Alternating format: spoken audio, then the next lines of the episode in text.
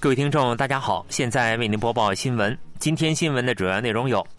以色列军方表示，哈马斯七日使用北韩和伊朗产武器向以方发动攻击；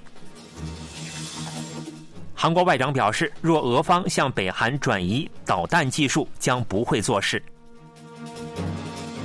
韩国外长主持召开检验海外公民安全保护对策会议。以下请听详细内容。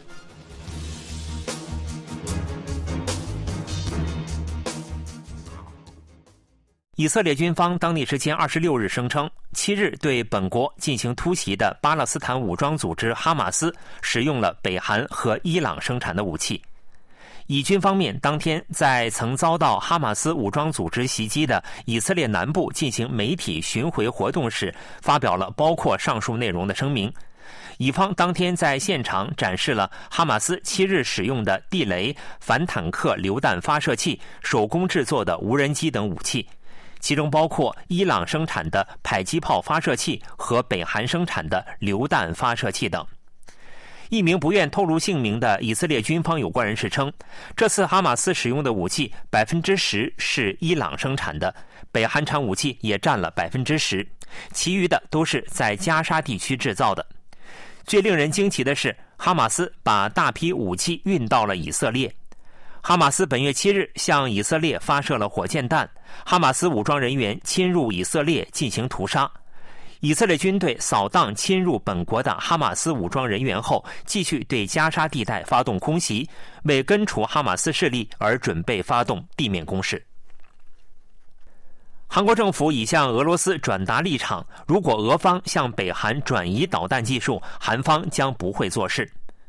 国会外交统一委员会二十七日进行了国政监察。韩国外交部长官朴振在回答国民力量党议员何泰庆“如果俄罗斯向北韩转移导弹或武器技术，我们是否会采取不会做事或采取报复措施”的质询时表示：“是的，我们已将相关内容转达给了俄方。”在回答有关北俄首脑会谈相关内容的质询时，朴振表示，北俄为增进两国友好关系进行了各方面的对话，但并未具体提及军事合作。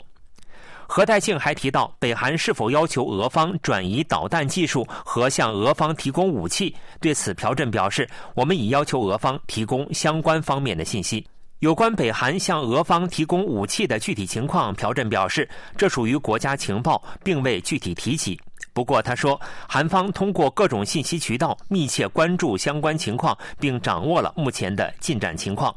最近，韩美有关部门公开了北俄海上集装箱运输的具体情况，以证明北韩向俄罗斯提供乌克兰战争使用的武器这一事实，因而提高了俄罗斯有可能作为代价支援北韩升级核和导弹可能性的忧虑。韩国政府早已公开发布信息：如果北俄军火交易直接威胁到韩国的安全，绝不会做事。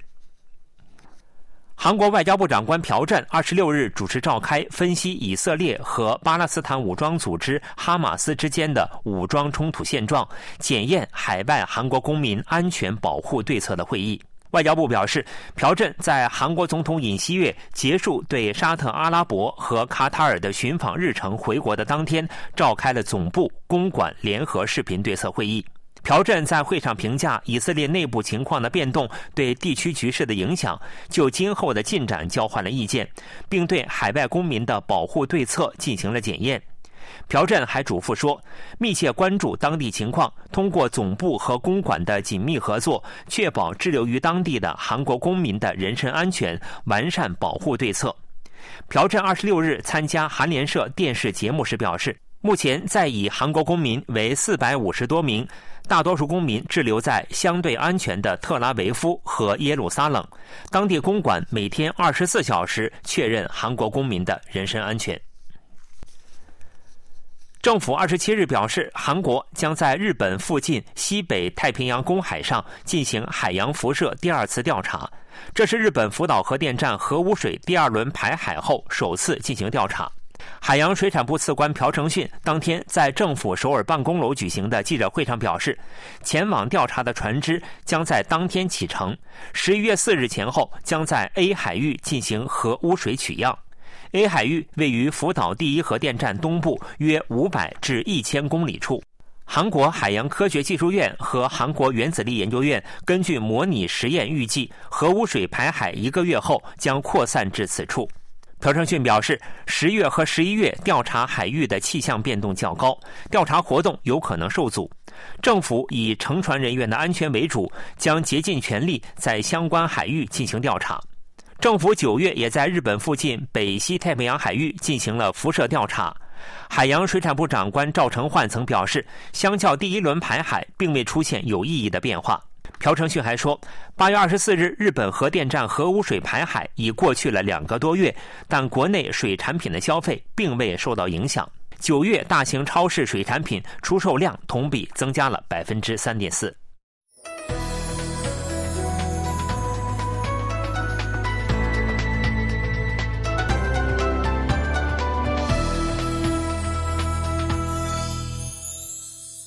KBS World Radio。这里是韩国国际广播电台新闻节目，欢迎继续收听。韩国政府在向联合国提交的意见书中，包含了日本政府已经正式向被强征劳工受害者作出道歉的内容，引起了争议。日前决定将重新讨论相关意见书的事宜。韩国外交部发言人任珠世二十六日在例行新闻发布会上表示，包括上次向联合国人权理事会提交的韩国政府的意见书的内容，政府在听取国会和各界指出的意见等，已着手与人权理事会事务局进行协商。韩国外交部一位有关人士在接受记者采访时表示，上次向联合国提交政府意见书中，特别报告官提出的正式道歉等各项分别包括五个小标题，在必要部分涉及到了日本方面的动向。他说，之后在国政监察中有鉴于国会和专家的意见，政府方面正在讨论有关修改上述意见书内容的方案，并与人权理事会进行协商。因为涉及到人权理事会如何接受的问题，因此目前很难做出判断。此前，韩国政府在瑞士日内瓦举行的第五十四届联合国人权理事会会议上提交的意见书中，将日本首相岸田文雄就强征劳工问题表示个人遗憾的发言列入正式道歉的项目，从而引起了争议。本月二十九日是梨泰院踩踏事故发生一周年，韩国朝野对尹锡悦总统是否应出席一周年悼念仪式持不同看法。梨泰院踩踏事故一周年悼念仪式将于二十九日在首尔市厅前广场举行，在野党共同民主党党首李在明要求尹锡悦总统亲自出席悼念仪式。